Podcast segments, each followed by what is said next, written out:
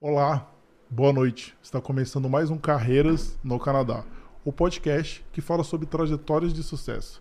A cada episódio temos um convidado novo que vai contar um pouco da sua história, assim ajudando vocês que buscam por oportunidades profissionais aqui no Canadá. Não é não, Maurício? É isso aí, Rodrigo.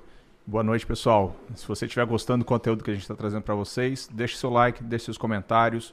Não deixe de se inscrever aqui no canal, arroba Carreiras no Canadá, aqui no YouTube, no Instagram, TikTok, Facebook, LinkedIn, nos maiores players disponíveis no mercado.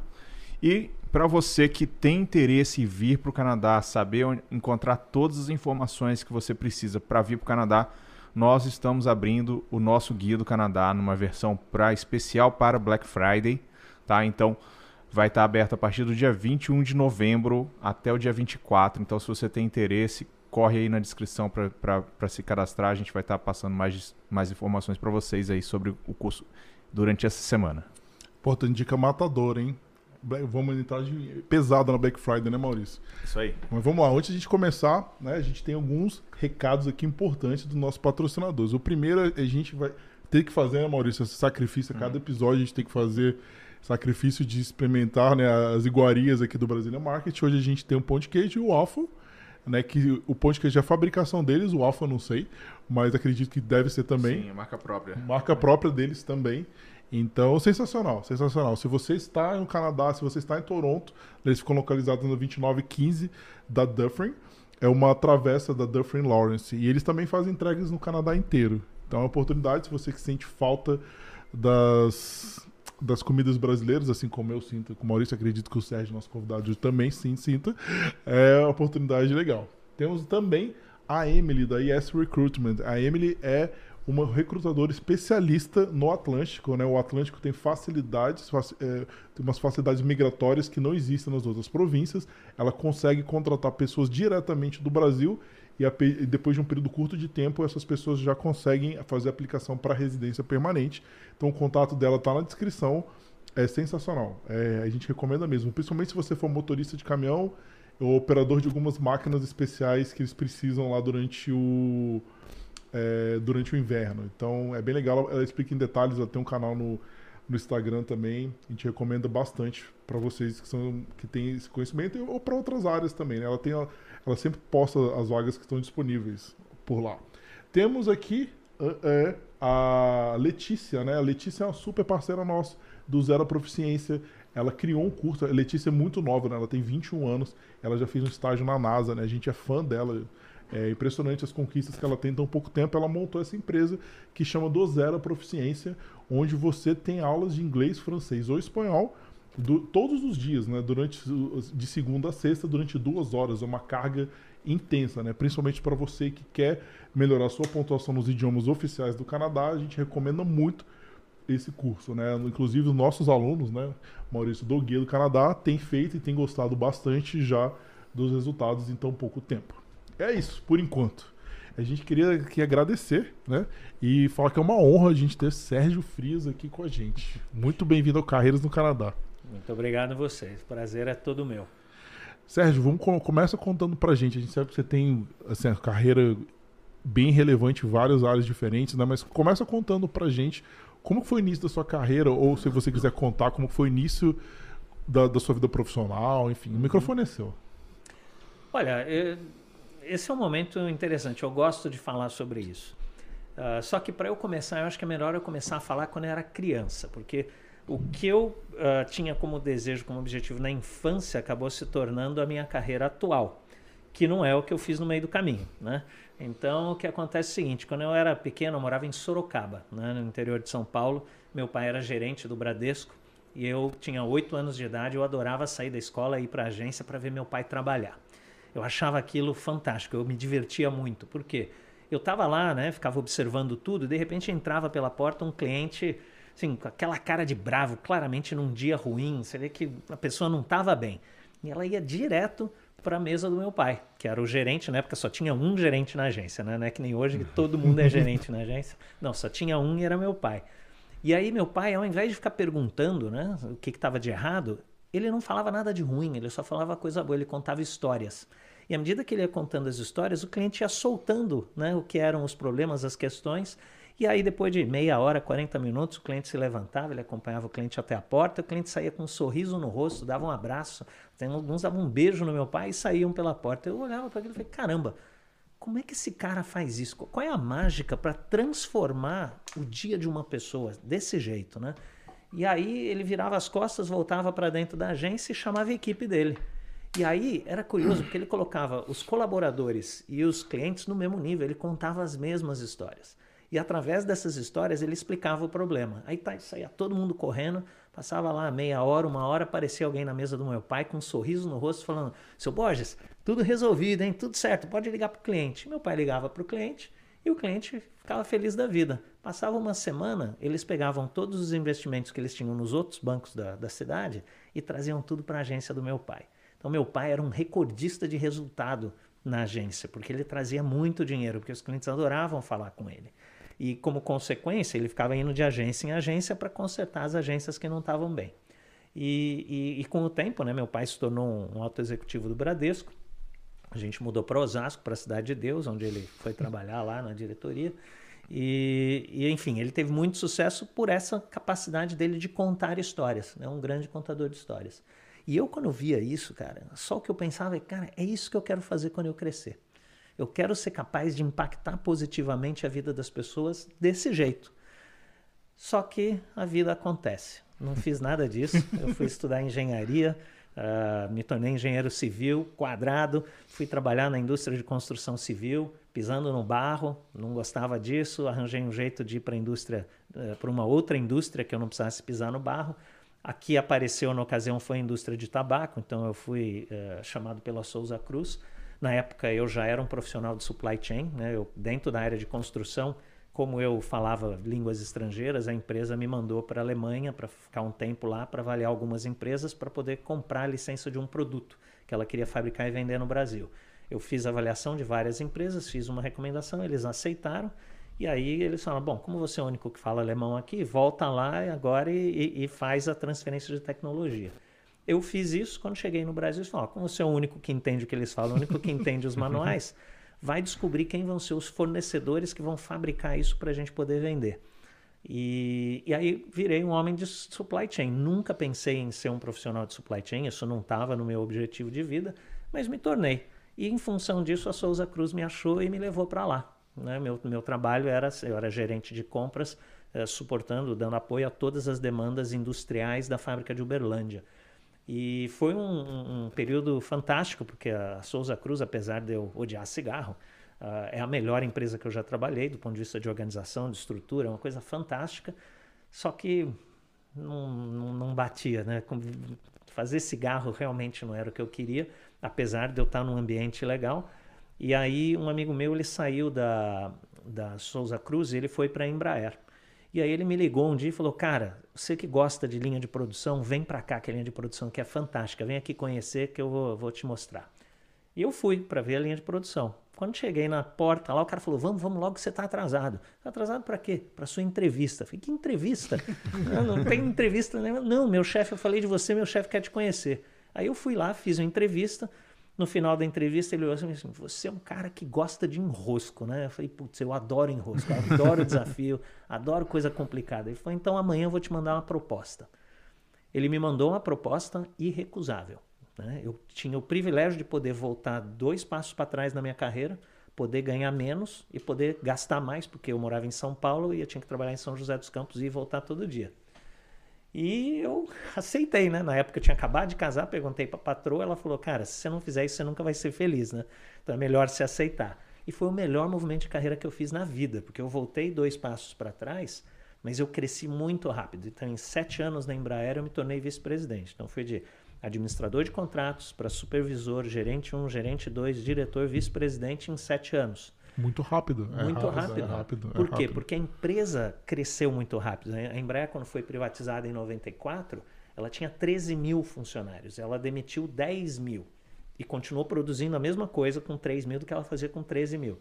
Só que ela precisou crescer. E na hora que ela precisou crescer, ela precisou contratar de novo. Só que tinha tudo para fazer, porque não tinha nada na empresa. Então as oportunidades elas apareciam toda hora. E eu, eu corri atrás, né? Eu me dedicava, então eu fui pegando as oportunidades. Fui fazer coisas que eu jamais imaginei fazer na minha carreira, mas que foram o caminho de crescimento. Então, dentro da Embraer, eu trabalhava com contratos de compras, né? Na, na, em supply chain. Logo que eu cheguei, eu já percebi que tinha uma coisa interessante que me conectava com o meu sonho de criança, porque aqueles contratos que me, me deram seis contratos para gerenciar, que eram seis piores contratos da empresa, assim, tudo enroscado os clientes odiavam, que os clientes reclamavam. Então, uh, me deram seis contratos. Eu falei, como é que eu vou resolver isso? Fui falar com o cliente. Porque no contrato de compras da indústria espacial tem um track chamado uh, Customer Support Agreement, que é o quê? É uma parte do contrato que obriga o fornecedor da Embraer a garantir nível de serviço, atendimento de qualidade, disponibilidade de peça de reposição, preço limitado, tem uma, uma regra para preço, uh, tempo de reparo, uh, preço de reparo, ou seja, tudo aquilo que vai garantir que o avião do cliente continua voando de forma economicamente viável. E é nossa obrigação de supply chain garantir que o cliente final está satisfeito com o trabalho do fornecedor. Então lá fui eu falar com o cliente. Aí eu falei, pô, aí já comecei a me aproximar daquele meu sonho de infância. Mas aí dali eu, eu, eu cresci dentro de supply chain, virei head of procurement, né? Fui responsável pela seleção de todos os fornecedores da família Phenom, Phenom 100, Phenom 300, na época do Legacy, que acabou mudando de nome depois. Mas, uh, e, e, foi muito legal. Só que em determinado momento eu recebi uma ligação do presidente da área de serviços. Eu estava no exterior, estava na Suíça, num evento. Aí ele me ligou e falou assim: Frias, você não me conhece, eu não te conheço, mas a tua fama te precede.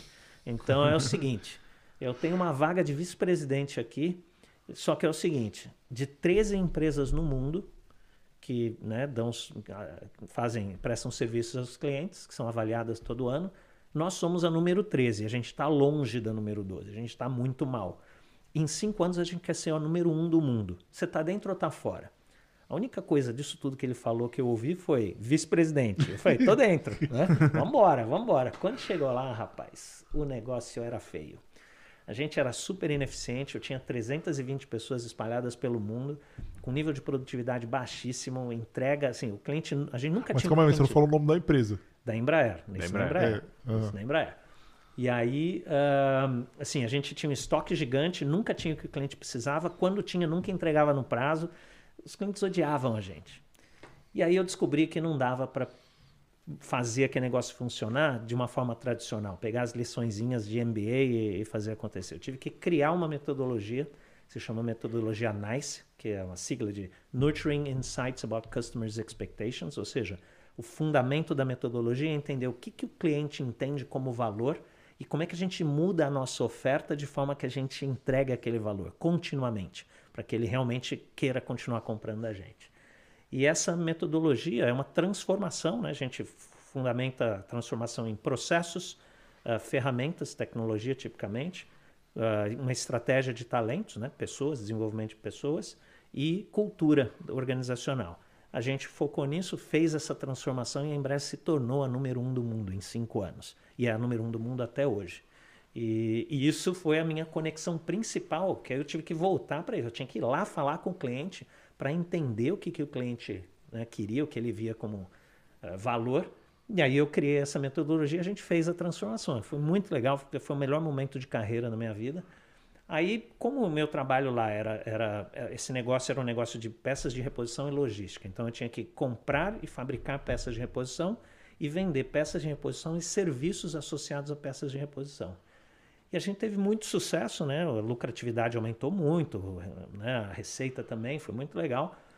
Só que aí alguém achou que eu sabia vender alguma coisa. Então assim, foi o seguinte: vai lá para a área de contratos de vendas da aviação executiva. Eu fui, então eu era vice-presidente uh, de contratos de vendas da aviação executiva. Então eu fui vender avião para sheiks árabes, para os grandes homens da internet no mundo, os, os grandes né, os caras da, da, né, de tecnologia, os, os milionários espalhados pelo mundo. Então, minha vida era ir para a China, Índia, Alemanha, Estados Unidos, enfim, o mundo inteiro vendendo avião uh, executivo. E Foi nessa época que a Embraer vendia muito, né? vendeu, É, vendeu. agora eu entendi, eu, tive- eu fiz uma confusão, porque eu achei que quando você estava lá na Suíça, na verdade outra empresa tinha recrutado, mas isso era dentro Não, da não, própria. isso tá? foi dentro da própria. Embraer. E nessa É. época que você estava, foi o boom da Embraer, não foi? Foi. É, ah, foi- por isso é. que eu cresci rápido, É. né? Porque a gente foi em 97, 98, a Embraer lançou os jatos, os jatos ah, regionais, né? O, a, família, a família ERJ, né? Embraer Regional Jets.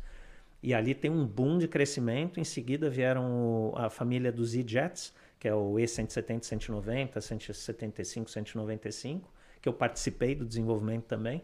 E, e esses venderam que nem água, assim. Aqui no Canadá, a gente voa nos aviões da Embraer o tempo todo. Eh, na terra da Bombardier, né? É, então. E, e foi um momento muito legal. E, e vender avião para gente muito rica foi uma, foi assim, uma injeção de experiência do cliente. Por quê? Ah, Porque você tem que falar não para um cara que nunca ouviu a palavra não como resposta. Então você chega lá para um cara que é um sheik árabe, É ele que- quer tudo, né? E você não pode, porque se você der tudo, a tua empresa quebra. Então Uhum. eu era o cara, porque o vendedor falava sim para tudo. Eu não, eu era o cara que de fato negociava o contrato, é o cara que fechava o negócio, é o cara que definia as condições da- da- do negócio. E eu era o cara que tinha que falar não, né? Então ali se aprende muita coisa. E aí eu estava ali vendendo aviões executivos e, e aí a Bombardier me encontrou e falou, cara, você não quer vir para o Canadá para fazer a mesma coisa que você faz na Embraer, só que para aviação comercial? Ou seja, ao invés de vender avião para gente muito, muito, muito, muito rica, vamos fazer vender avião para gente muito, muito, muito pobre, porque linha aérea, assim, a margem do negócio, se for positiva, é mínima, né? É isso que é uma coisa que eu sempre eu fiquei, eu fiquei, eu fiquei intrigado. É porque o governo subsidia no Brasil, né? Porque não, não é viável. é né? difícil, é, uma vida difícil. É, não é viável. Por isso que você tem que manter avião voando. Avião, É. se não estiver voando, é prejuízo, É. né? E, e foi muito legal porque eh, eu, eu vim para cá, eu vim numa condição privilegiada, porque eu, eu nunca pensei em morar no Canadá. Eu tinha como objetivo morar no exterior. E eu tinha como objetivo ser expatriado, ou seja, vai por um tempo determinado e volta. Só que a Bombardier falou: não, eu quero te contratar como funcionário da Bombardier. Você vai vir para cá, eu vou te ajudar a pegar o seu, seu visto né, de residente permanente, ah, vou te dar o sponsorship e você fica por aqui. Não, não é um contrato com tempo determinado, é ad eternum. E eu aceitei, na verdade, na ocasião conversei com a patroa, ela topou, foi maluca, né? Foi um Alemanha na época? Provavelmente, né? Não sei te responder, para ser honesto. Eu não me preocupei com isso. Essa é uma é. grande vantagem de você ser contratado Isso, lá isso é uma coisa que eu vejo. A É. gente já reparou isso. As pessoas que eu tenho conversado, que elas vêm com esse suporte da empresa, eles nem, nem têm noção. É. Falaram, não, me dê um visto. E provavelmente eles abriram na Alemanha e você viu com o vídeo de trabalho. Você tinha um vídeo de trabalho Eu deles. tinha visto. de tra- Vim Na verdade, eu fui contratado em agosto no Brasil, agosto de 2012, e eu só vim para o Canadá em janeiro de 2013. Porque enquanto eu não tivesse visto, eu não podia vir trabalhar Ah, aqui. Provavelmente foi É, isso. é a o Alemanha, tempo do é. processamento da E Alemanha. A eles Alemanha te deram vídeo de trabalho, depois você aplicou pro PA. É. É, e eles levavam muito a sério, né? Porque É. eu não podia nem vir para conhecer minha equipe, né? Eu, na verdade, eu vim para conhecer o país, mas eu não podia trabalhar aqui de jeito nenhum. Você não Ah. conhecia o Canadá, então, até então. Eu conhecia, Ah, conhecia, porque eu, eu era responsável pelos fornecedores da Embraer. E Ah. tem fabricante de motor aqui, tem fabricante de, de, ah, de equipamento digital, de radiocomunicação, tem um monte de coisa aqui no Canadá. Então eu vinha com alguma frequência, mas a minha família não conhecia. Então eu vim, eles conheceram, aceitaram. Quando a gente veio não estava tão frio assim, então eles aceitaram. No verão é fácil. É, aí a gente saiu do né? Brasil, estava 36 graus. Quando a gente foi para o aeroporto, quando chegou aqui, estava menos 16. Minha mulher pisou lá fora e falou: Não, eu vou voltar, eu vou voltar. Não quero ficar aqui, não. Foi difícil, mas foi, foi legal. E, e aí eu fiquei na Bombardier, ah, na aviação comercial, eu, eu, ah, vendi- vendendo avião por três anos e meio. Depois eu fiquei mais três anos e meio vendendo serviços. Você conseguiu, você teve a liberdade. Você falou muito, na, eles te contrataram para fazer exatamente o que você fazia na Embraer. Eles te deram essa autonomia de você poder implementar as, as ações que você quisesse? Ou você encontrou alguma resistência no início de. É. Porque a gente sabe como que funciona o mercado canadense, né? Tá, só para você saber.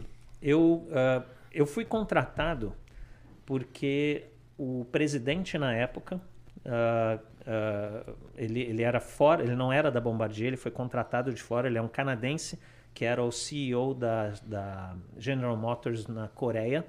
Eles trouxeram ele de volta para o Canadá para ser o presidente da Bombardier Commercial Aircraft. E ele me viu no meu perfil um cara que era um perfil parecido com o dele. E de fato, ele é um cara que quer mudar tudo, que quer agitar, que quer fazer as coisas acontecerem. E esse é o meu perfil. Então ele me contratou. E a gente não fez nada, porque a resistência ah. da, da, da, empresa era gigante. Ah. Eu, eu aprovei 16 projetos com ele. E dos 16 projetos eu não implementei nenhum, porque tinha reação Pra você ter uma ideia, teve um alto executivo na ocasião que botou, literalmente, botou o dedo no meu nariz e falou: Eu vou, eu vou morrer antes de deixar você mudar qualquer coisa aqui. E então, foram sete anos difíceis. Foi por isso que eu te perguntei, porque assim, por mais que a gente saiba, eu vejo isso, assim, o, o ainda o Canadá tem muitas limitações. Uhum. E assim, por mais que eles tenham essa boa vontade, assim, no início, de fazer com que você traga aquilo, é, é muito complicado operacionalizar, é. porque é, é, o, é, o, perfil, né? Do, é.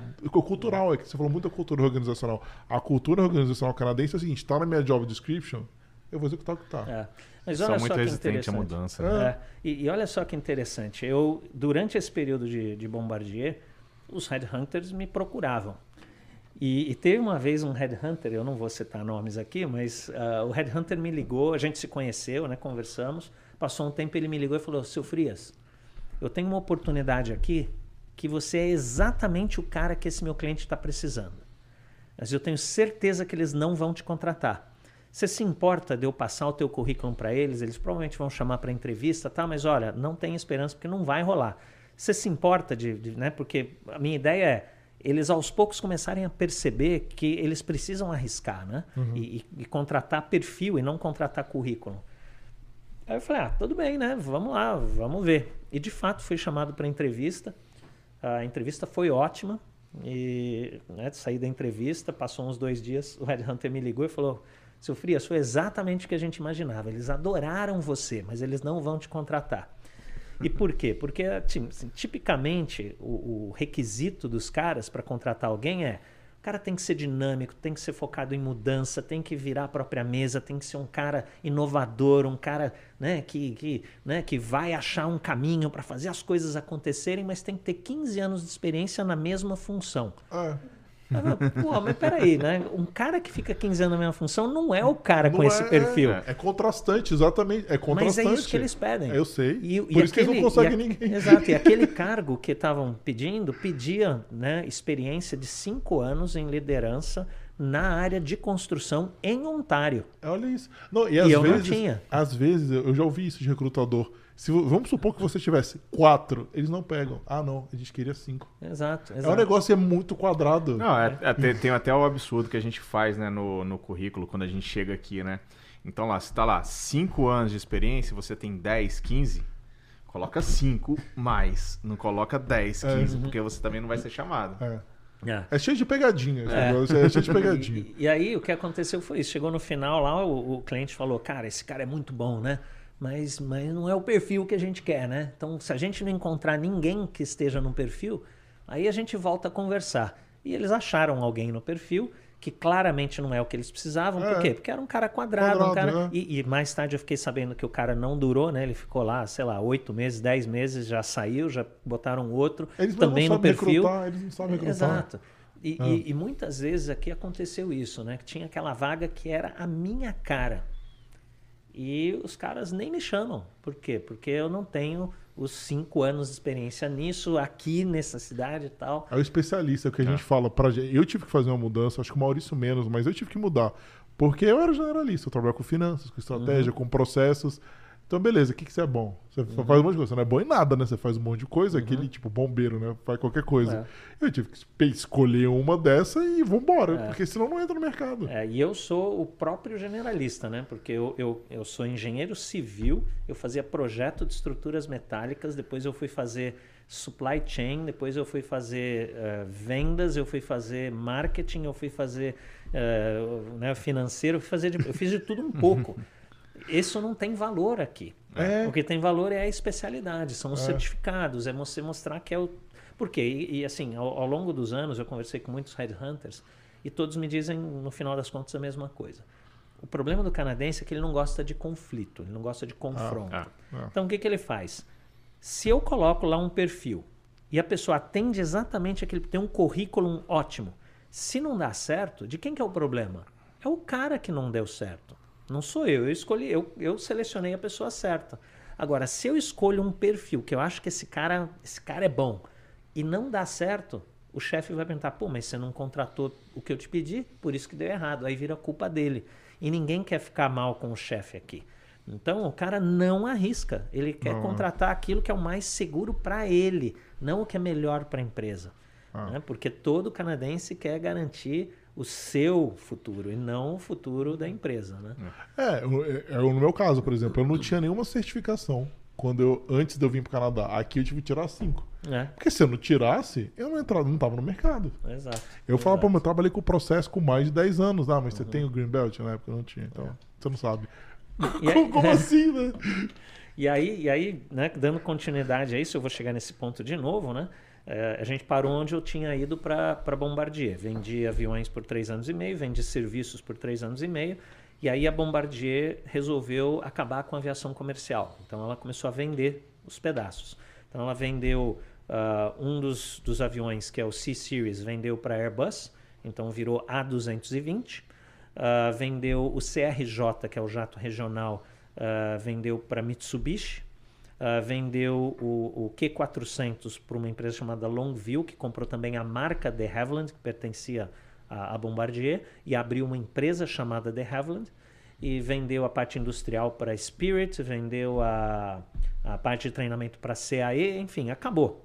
E nesse caminho, a, a, a, a De Havilland me convidou para ir para lá, para voltar a ser de supply chain. Eu fui, mas assim, a realidade era muito diferente da promessa. E- Sempre é, né? É, e- mas o, o pior é o seguinte: o, o canadense que gerenciava, ele adorava microgerenciar. Nossa. Só que ele não entendia absolutamente nada do meu trabalho. E ele queria dizer para um cara de 52 anos de idade, com cabelo branco, o que fazer e como fazer de um assunto que ele não domina. Aí eu falei, ah, cara, desculpa, mas eu não sou o cara que você está precisando. E eu fiz essa conversa achando que ia me dar bem, né? Eu até fiz um acordo para sair, foi um acordo né, bom. Só que eu fiz esse acordo em dezembro de 2019. Aí eu Nossa. peguei, tirei uns meses de férias, porque fazia anos que eu não tirava férias, e voltei para o Brasil para cuidar dos meus pais, estavam velhinhos. E quando eu voltei, não tinha mais Canadá, cara. Tava tudo Ah. fechado, meus amigos tudo perdendo emprego, ou pior, né? Não perdi o emprego, mas também não recebia salário. É. Como eu saí e assinei um contrato, eu me dei bem, porque eu continuei recebendo, porque eles não podiam fugir do contrato. Mas quem ficou quebrou a cara. Só que aí não tem emprego. Como é que você arranja emprego num contexto desse? Né? Eu achei que eu era muito esperto e quebrei a cara. Mas como, é, isso é engraçado, que você falou tudo. Você volta, o Canadá era outro. Né? Eu viajei quatro dias antes de começar a pandemia. Uhum. Eu fui, tava na Europa. Quando eu voltei, eu falei, cara, parece que eu entrei num filme de ficção. É. Eu saí de um lugar e voltei pro outro. Exato, porque não era mais o exato. mesmo lugar. E, e no final das contas, o que acabou acontecendo é que eu fiquei uns meses sem saber exatamente o que eu ia fazer, e um amigo meu, que é o presidente do CIMO, que é o Chartered Institute of Marketing Management of Ontario, me chamou para ser o Chief Experience Officer. Ele falou para mim, cara, essa tua metodologia NICE, você não pode eh, privar o mundo disso, você precisa compartilhar. Então vem para cá e vamos, vamos fazer isso, né? Tem que escrever um artigo. Você já escreveu um artigo? Que você não é a parte acadêmica. É. Isso é legal de fazer Acadêmico ainda não. Já escrevi sobre isso, já fiz um monte de coisa. Mas eu fui lá para o Cimo. né, A gente está mudando o Cimo, reestruturando o Cimo, mas para poder entregar. O objetivo do Cimo é capacitar os profissionais de marketing para fazer o marketing ético. E a experiência do cliente passa por isso, né? A gente tem que garantir ética no trabalho para que a experiência seja uma experiência de qualidade também. Então eu trabalhei um pouco com isso, aí ele ficou na minha orelha, né? Falou, não, você precisa, você precisa ah, abrir tua empresa, você não vai ser feliz se você não abrir tua empresa. E, cara, eu adoro a sensação de chegar lá, a cada duas semanas ter o dinheirinho caindo na conta, pagando os boletins, tudo bonitinho. Eu adoro isso. Nunca quis ser empreendedor, nunca tive esse interesse. Só que ele me encheu tanta paciência que eu acreditei. E no auge da pandemia, eu abri a CX Hub, que é a minha empresa, uma empresa focada, é uma empresa de consultoria focada em experiência do cliente, que é a realização do meu objetivo de criança. Aos oito anos de idade, eu falei, eu quero poder impactar a vida das pessoas de uma forma, dessa forma que meu pai faz. E eu finalmente consegui fazer isso, eu consegui chegar nesse contexto. Então, Eu abri a empresa e hoje o meu trabalho é esse, é de, de eh, ajudar as empresas a se transformarem para poder entregar experiências de qualidade. Ou seja, fazer com que a pessoa que está do outro lado, que é o cliente, tenha uma experiência tão boa que ela não consiga ver a concorrência como uma alternativa. E que ela fique tão bem que ela queira cada vez mais voltar e ter aquela sensação de novo. Ou seja, continuar né, comprando daquela empresa.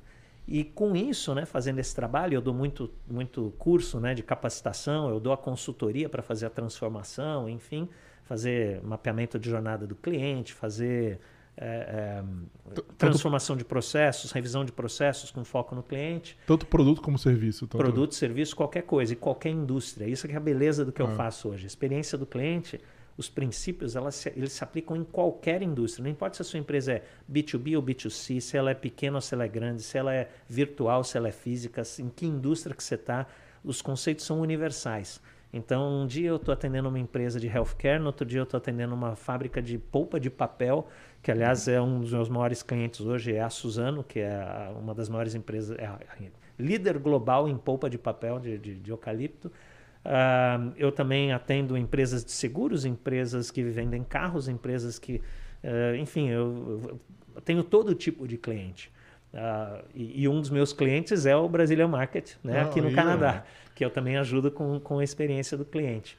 E, e, e aí eu executo, eu faço exatamente aquilo que eu queria fazer quando eu era criança. E eu adoro fazer isso. Aí você vai falar: peraí, filha, você está me dizendo que aos 52 anos de idade você abandonou uma carreira de alto executivo, vice-presidente de empresa global, né, com o dinheirinho caindo na conta a cada duas semanas, para começar um negócio que ia demorar dois anos para você faturar alguma coisa? É, foi exatamente isso que eu fiz. Coragem. Só que, voltando ao assunto do Canadá, eu, o primeiro ano da minha empresa foi totalmente dedicado ao Canadá. Eu não procurei nada no Brasil. Meu foco era vender no Canadá. E, e assim, eu fiz muito tráfego pago em redes sociais, escambau, não resolveu nada, não tive nada de resultado. Eu não tive nenhum único dólar de faturamento durante o ano inteiro. Por quê? Porque quando eu achava alguém para conversar, eu ia lá, antes do cara perguntar meu nome, ele perguntava: vem cá, qual é o caso de sucesso que você tem na minha indústria aqui em Ontário? Específico de novo, né? E a minha resposta era nenhum, porque eu estou começando agora, abri minha empresa agora, não tem um caso de sucesso nenhum. Aí o cara, e sabe, canadense é muito educado, muito é. simpático, né? Eles basicamente diziam com outras palavras e com muito mais elegância, falar o seguinte, volta para casa, vai comer arroz e feijão. Quando você for gente grande, você volta a falar comigo que eu não falo com criança, tá? E aí eu cansei de não ganhar dinheiro, eu falei, quer saber? Agora eu vou ver se eu acho alguma coisa no Brasil. E no Brasil é muito mais fácil de vender. Por quê? Porque quando eu chego no Brasil, primeiro, eu me apresento e a pergunta que eles fazem é: o que é que você tem que pode ser bom para mim, que pode me ajudar? Aí eu explico o que eu posso fazer. Eles gostam e me contratam. Depois de dois meses fazendo o trabalho, eles perguntam: ah, quem são seus clientes mesmo? Ninguém está nem aí quem é meu cliente. O que eles, eles falam comigo e veem a minha competência ah. e eles me contratam. E no Canadá, pelo conservadorismo, eles não querem saber do que eu sou capaz de fazer. Eles querem saber o que é que eu já fiz. Ah. O canadense não contrata potencial de resultado, ele contrata resultado atingido no ah. passado. E que é uma desgraça, né? Por isso que o Canadá é tão enroscado assim, né? Acho isso que você falou é fenomenal. Dá um belo de um corte, porque é isso. Resumiu o Canadá em uma, uma, uma é. frase. É. Que é um desafio muito grande para os brasileiros. A gente está acostumado com esse jornalismo, a gente está acostumado com um monte de coisa e a gente uhum. chega aqui e isso é um baque. Até para um é. profissional é. super capacitado, com resultados assim. Por que o seu resultado que você conseguiu na Embraer não vale de nada aqui? Uhum. Como yeah. não vale, né? Por isso que eu sempre digo, quando as pessoas me perguntam, mas como é que é o mercado de trabalho aí? Eu falei, primeira coisa, não é o mercado de trabalho do Brasil. Então não vem achando que porque você era gerente no Brasil, você vai achar um trabalho de gerente aqui. Se era diretor, você vai achar um de diretor. Se era vice-presidente, vai achar vice-presidente. Tipicamente, a maior parte das pessoas que eu conheço, quando vieram para cá, tiveram que descer alguns níveis na carreira. E, mas assim, tipicamente, quem faz esse movimento consegue mostrar resultado. E canadense não gosta de conflito. Ele é conservador, mas ele não é besta. Na hora que ele vê que o cara começa a dar resultado, ele dá, dá corda.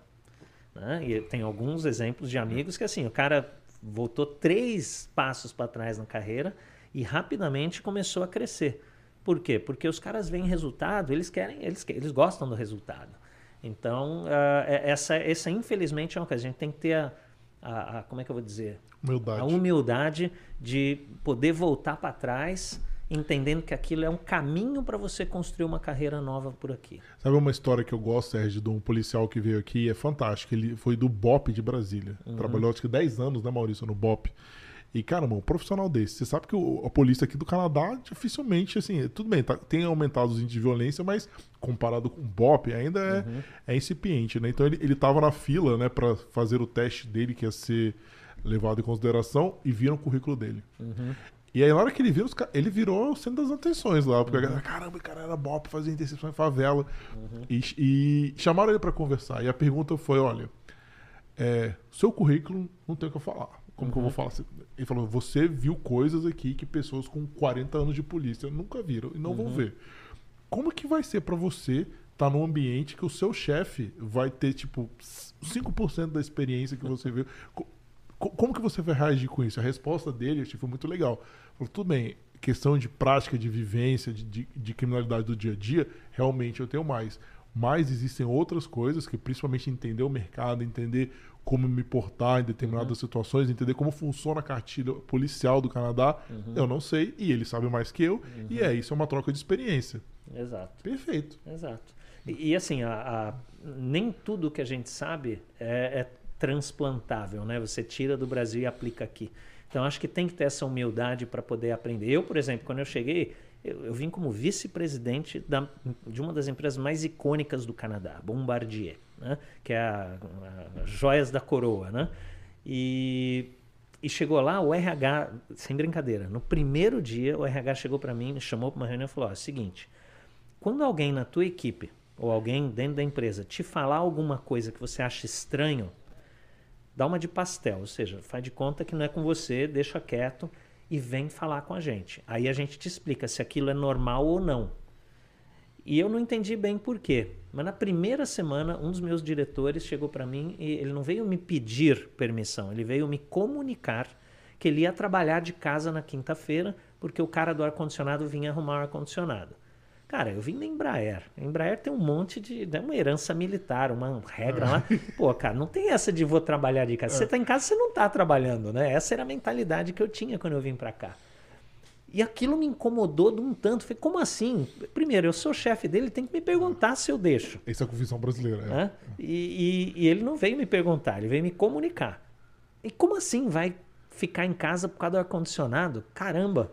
né? Desculpinha, né, pra Aí gente. eu ouvi, engoli e fui falar com o RH. Aí o RH falou: relaxa, porque é assim mesmo. Ah, tá bom. Só que o que, que aconteceu? Esse cara era um, era um cara muito bom, um cara da minha equipe, que era um cara muito sério, muito, muito experiente. E, e ele estava sempre em reunião. Então, falar com ele era a maior dificuldade. Então, quando ele estava no escritório, eu não conseguia falar com ele. Só que quando ele trabalhava de casa, eu ligava e ele atendia. Então, quando ele ia trabalhar de casa, é quando eu mais tinha acesso ao cara. E quando ele trabalhava de casa, como ele mora, mora em Mississauga, e o, e o nosso escritório era aqui em Downsville, ele demorava duas horas para chegar no trabalho e depois mais duas horas para voltar. Aliás, desculpa, não é Mississauga, ele mo- morava em eh, Oakville. E, Mais longe ainda. é, então ele começava a trabalhar de casa no mesmo horário que ele saía para pegar o trânsito. Então ganhava quatro horas do trabalho dele cada vez que ele trabalhava em casa. A produtividade desse cara em casa era o dobro do escritório. Então, bicho, quando eu comecei a perceber isso, eu, eu falava, putz, será que não vai pedir para ir trabalhar em casa essa semana? casa, Pô. Vai, vai para casa, né? Por quê? Porque é uma outra realidade, é uma outra perspectiva, né? E, e- e eu tive que aprender isso. Eu tive que aprender muito rapidamente que determinadas coisas que eles falavam, que para mim eram uma agressão, né? Principalmente a minha autoridade como chefe, que no Brasil fazia muito sentido, que aqui não fazia nenhum, Nenhum sentido. sentido. E aí eu comecei a entender que você ser um líder servidor aqui é muito mais importante do que no Brasil. Né? O- É mais fácil né, você ser um líder servidor aqui do que no Brasil. É, não, eu, eu, eu para mim, Sérgio, pra mim, Hum. né, no Brasil, assim, é, o resultado é esse. Eu vou entregar. Se tiver que matar quem tiver na minha frente, Uhum. vai sair sangue, vai acabar com tudo, mas eu entrego o resultado. Aqui eles valorizam como você chegou. Às vezes você nem chegou no resultado, mas você conduziu de forma tão legal, É. de forma tão harmoniosa, time feliz, inte- é, trabalhando, né? Você realmente servindo. É o que funciona. Você ganha o, o, o troféuzinho de É. participação, né? Que nem meu filho no futebol lá na escola. Você chega em último, mas ainda assim você Ganha ganha o troféu. troféuzinho.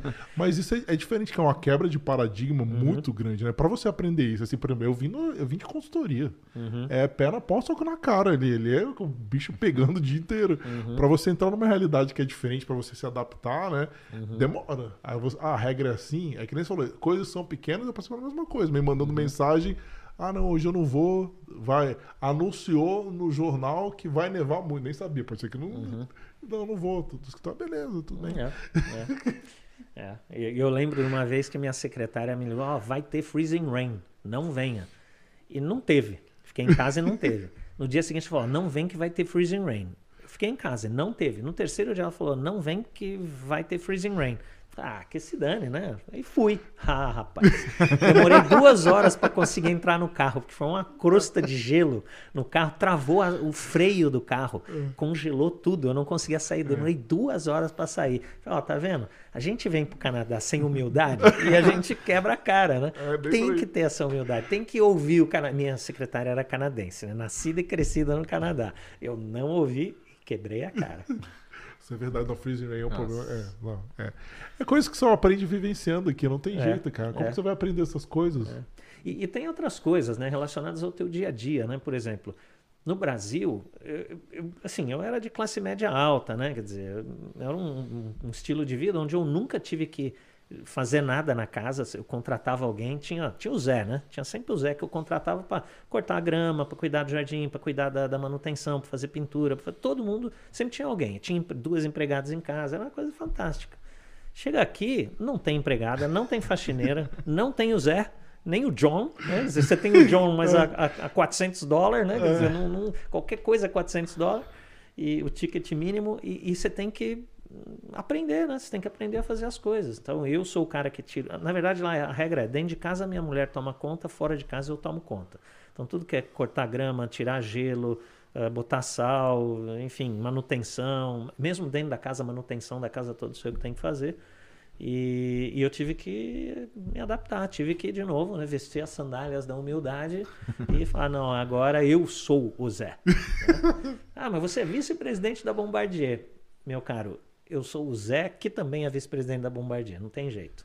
Mas isso é legal. E isso é totalmente entrar no espírito canadense, né? Porque eles também são assim. Uhum, uhum. A gente, e você para pra pensar, né? Eu vejo isso, né? A desigualdade social aqui é muito menor, né? Por vários fatores. E, e essa desigualdade social que é menor faz com que a população, de uma forma geral, ela seja mais igualitária, né? E Isso faz com que, assim, a criminalidade seja menor, as oportunidades sejam iguais. Então, É. É, é assim, quando as, quando as pessoas chegam aqui, é muito curioso porque elas reclamam de tudo, né? Tudo é ruim. Ah, o sistema de saúde é horroroso. Ah, porque não sei o que é ruim. Ah, porque essa. Eu até falando da merda branca, né? Quer dizer, a Ah, neve que não acaba aquele nunca. vídeo clássico da Ex- Argentina. né? Exatamente. E, e assim, que- eu, eu, a minha perspectiva ela é muito diferente. Porque, primeiro, eu nunca fui um bom brasileiro, para ser honesto contigo. Porque eu, me- eu, eu ficava tão irritado, meu estresse no dia a dia no Brasil era tão grande, com a falta de respeito, com, o trânsito na rua, no supermercado. As pessoas, cada vez mais, elas são individualistas no Brasil. né? Elas, elas. A, a- história do Gerson, né? Lei de Gerson. Tem que tirar vantagem em tudo. Mesmo que pequenas isso coisas. signifique causar um prejuízo ao outro. Enquanto que aqui não, aqui é uma visão um pouco mais de sociedade, né, da tua interface com o contexto, né, com o ambiente. E, e quando eu cheguei aqui, né, eu, eu, eu percebi que algumas coisas são diferentes, mas são para melhor. Por exemplo, minha esposa, logo que a gente chegou, ela foi no supermercado e a caixa do supermercado chegou para ela e falou assim: Você é a mãe das gêmeas, não é? Ela falou: Sou, por quê? Ah, minha filha está na classe das suas filhas. Quando que isso teria acontecido no Brasil? Jamais. Jamais, é. Minhas filhas estavam numa escola super cara, a melhor escola da cidade, não sei o que lá. Só- as amiguinhas delas matavam a aula na segunda e na sexta para poder passar o final de semana na, na casa em Miami. Né? Tipo, né? aqui não, aqui a vida é honesta, aqui a vida é de verdade. Né? São pessoas, assim, são humanos de qualquer natureza. Então, tem caixa de supermercado, tem mecânico. Eu tenho um, um dos meus melhores amigos aqui no Canadá, ele é pedreiro. Né? Pô, quando que eu ia ser amigo de um pedreiro? Ah. Por acaso, esse pedreiro é a pessoa mais divertida que eu conheço na vida. E não ter ele como amigo, para mim, seria uma coisa ruim. No Brasil, ele não seria meu amigo. Ah, E acho isso muito triste. É porque muito aqui triste. eu tenho essa liberdade. Não, e o pedreiro, ele é valorizado aqui, ele ganha muito dinheiro, às vezes mais que É, executivos de é, empresa. Ele tem carro melhor que o meu. É, às vezes mais que executivos de empresa, É. eles ganham super bem, e isso eu acho que é muito legal. Exato. Isso é, isso é exato. muito legal. E faz com que a gente também, por exemplo, valorize mais uma coisa que sempre me incomodou no Brasil, e isso Uhum. pra mim é inaceitável. Por exemplo, vaga de deficiente. Uhum. Quando- no Brasil, quando eu vi alguém É. aquilo. Mas aqui eu já liguei, porque se eu vejo uma pessoa, eu tenho certeza, não tenho que ter certeza que não é deficiente, tá lá, eu já liguei pro, pra, pra. Lá em Mississauga, eu liguei pro, pro governo, tem um telefone específico que você liga, você coloca, coloca o Uhum. negócio. Porque, cara, essas coisas incomodam. É. Tem que respeitar os direitos das outras pessoas. É entendeu? verdade. Agora, quer uma outra característica do canadense que é interessante, que tem a ver com tudo isso que a gente está discutindo? Eu, eu aprendi algumas coisas logo que eu cheguei. Né? Uma delas é o conceito de ah, leave no trace. Leave no trace é, quando você chega, ninguém precisa saber que você chegou. E quando você sai, ninguém precisa saber que você esteve lá. E acho isso fantástico, porque você sai da reunião, bota as cadeiras de volta no lugar, tira os copos, joga o lixo no lixo. No Brasil ninguém faz isso. Você chega, uma, a sala está toda bagunçada. Aqui não, aqui o povo né, cuida disso. E, e um, e, e um outro aspecto, qual era o aspecto? Agora eu esqueci qual era o outro aspecto. Ah, leave no trace. Bom, eu, eu, eu, eu- acho depois, aí eu comento. comento. Mas o, o que é interessante é o seguinte: eu, quando cheguei aqui, eu comecei a aprender essas várias coisas olhando por essa perspectiva. Uma outra coisa que também, no Brasil, eu tinha, eu tinha ah, o orgulho de poder dizer que eu não, não tinha preconceito, que eu não era racista. Mentira! Porque você tá lá, se você tá numa, numa rua e você vê uma pessoa, né, um negro na mesma, na- aliás, um preto agora, não tem que falar um preto, um preto na mesma calçada, você muda de calçada. Porque você quer se preservar. Porque é uma questão estatística, né? A, a chance dele ser um criminoso é bem maior do que se for um branco. Por uma questão social. Isso é discriminação. Com certeza. Certo? Ah, mas eh, eu não fiz, não faço um monte de coisa. Tudo bem, mas a gente discrimina no Brasil, a gente queira ou não queira. Aqui no Canadá, logo que eu cheguei, eu tenho o hábito de. de, de- eu sempre trabalho até tarde e eu tenho o hábito de pôr o, o computador no porta-mala, como eu fazia no Brasil, né? Aí eu estava chegando da Bombardier tarde da noite e eu moro, minha casa é a última casa da rua, depois é um parque. E eu estava chegando em casa, passei na porta do parque, tinha três garotos saindo do parque. Eu vi os garotos. Aí eu estacionei no meu driveway, fui pegar o meu computador atrás. Quando eu estava pegando, os garotos passaram atrás de mim e falaram boa noite. E eu respondi boa noite em, em inglês. Falei boa noite. Aí eu fechei e fui. Quando eu fui abrir a porta de casa, me deu um clique. Falei, cara, olha o que acabou de acontecer. Os três garotos eram negros. E eu vi que eles eram. No Brasil, eu teria dado nove voltas no quarteirão até ter certeza que eles tinham sumido. Aqui eu não me liguei. Eu, eu percebi que eram né, negros, não me incomodou. Eles falaram boa noite para mim. Eu respondi como se eles fossem humanos, que por sinal eles são. Eu chamo E tá isso tudo de, certo. de desbrasileirização. Exatamente. Então, essa, Nós, a gente, tá I- aqui. Isso é, é, isso é uma coisa fantástica, porque eu, É. eu me senti. Eu, eu tive uma sensação de liberdade tão grande que finalmente eu pude honrar aquilo que eu dizia, que eu só dizia, mas na prática eu não fazia. E aqui não, aqui eu posso, aqui eu posso ser amigo de quem eu quiser, aqui eu posso respeitar as pessoas independentemente de qualquer coisa. E a maior parte dos brasileiros que chegam aqui, eles chegam aqui e reclamam de tudo. Tudo reclamam. Mas aqui é uma sociedade que é diferente. Ah, as escolas aqui são muito ruins. É interessante que esses alunos dessas escolas ruins, eles vão para as universidades que, por sinal, são algumas das melhores do mundo. Como é que pode um aluno tão ruim numa escola tão ruim conseguir criar tanta pesquisa, trazer tanto resultado O Canadá uma tantos das- nobres né, que o Canadá tem, né? É. Exato, né? Então é- tem que olhar dentro do contexto. Se você olha o Canadá em comparação com o Brasil, ele é muito pior em algumas coisas. Mas é muito pior o quê? Sim, minhas filhas forem agora para o Brasil, não vão conseguir passar em vestibular nenhum. Mas elas não foram educadas para ser É. passadoras de vestibular, foram educadas para ser cidadãs. E isso eu acho fantástico aqui. Mesmo com essas dificuldades que a gente está falando, né? A gente se inserir nesse contexto. Acho é mais que são os valores, né? Eu acho que, assim, pelo menos, assim, que nem você falou, eu também nunca me senti totalmente à vontade no Brasil com essas pequenas coisas, coisas que me incomodavam. Por exemplo, o respeito do espaço individual, eu acho que é fantástico. Você cumprimentar uma pessoa assim, sem ter muito abraço, é uma coisa que as pessoas reclamam, né? Eu acho fantástico, isso é o respeito do meu individualismo. Uhum. Eu nunca gostei de encostarem em mim. Eu não sou, eu não gosto. E aí quando eu cheguei aqui no Canadá, isso é básico, né? Dificilmente você vai abraçar, você vai dar uma pé de mão. Eu Falei, olha que legal. Aí Mas, que os canadenses são carentes, viu? Porque São, eu já são. tive muitas oportunidades que o cara ele fica ali naquela coisa meio distante, mas quando aparece uma oportunidade e você toca ele, ele, gosta, né? Ele gosta de um abraço, ele gosta de se sentir eh, querido também, porque eles também são humanos. Ah, Só que eles vivem num contexto onde isso tipicamente não existe. E quando você faz, eles gostam. Eu já ouvi não isso. todos, né? Sou, Mas... sou uma hugger. Uma, hugger. Não, me abraça, uma pessoa, uma hugger. I'm a hugger. Eu achei, isso não, abraça, mesmo. mas beleza, tudo bem. Mas são essas coisas que eu acho que, como um todo, né, que você vai entendendo o quebra-cabeça, né, que nem você Uhum. tá falando. Analisar uma parte individualmente, né, não faz você ter uma ideia do todo. Eu Uhum. acho que é isso que vai montando e você, é que eu não falo, voltar pro Brasil, ah, não gosto disso, de todos esses aspectos, volto Uhum. pro Brasil, ok, tudo bem. Ninguém é obrigado, isso que dá graça, né, do ser Uhum. humano, né? Eu, eu acho um ponto interessante no que você falou, né? É o, e que vai impactar muito na, na vida de imigrante quando ele vem para cá, né? Uhum. Então eu vejo muito brasileiro saindo do Brasil e querendo ser brasileiro aqui, Aham. né? Vivendo a cultura do Brasil aqui, né? Então geralmente essas pessoas que vêm com essa mentalidade voltam. Mas é. uma coisa interessante, porque o, o- o- quando você vai para os Estados Unidos, eles têm o famoso melting pot, ou seja, para você ser um deles, você precisa abrir mão de quem você era antes. Você tem que se tornar um deles. Aqui não, aqui você consegue continuar sendo brasileiro, você consegue ter a brasilidade, você consegue botar uma bandeira do Brasil na porta da sua casa e não ter sua casa cheia de ovo na parede, né? Por outro lado, tem isso, né? Mas Você não pode. cultura- Exato, você tem que se inserir no contexto. Você tem que entender as regras do jogo. Né? Porque apesar do jogo ser um jogo muito liberal, ainda é um jogo que tem regras. Uhum, é. E se você se insere nas regras. por exemplo, eu dirigindo no Canadá sou uma pessoa, eu dirigindo no Brasil sou outra. Eu sou um monstro no Brasil. Eu dirijo que nem um animal. E funciona, e tá tudo bem. Aqui, aqui não, aqui eu sou mais devagarzinho, eu sou mais tranquilo tal. Né? Talvez um pouco mais agressivo que o canadense, mas, mas ainda assim, eu, eu- é- é- quando eu venho pra cá, eu encarno um personagem diferente. Porque senão eu não, não vou estar em casa. E não tem a necessidade de ser. é- no Brasil é selva, né? É. selva no trânsito, é selva na, na rua. É Se só você deixar um espacinho na tua frente, o cara enfia, sem dar sinal, enfia a cara e entra, né?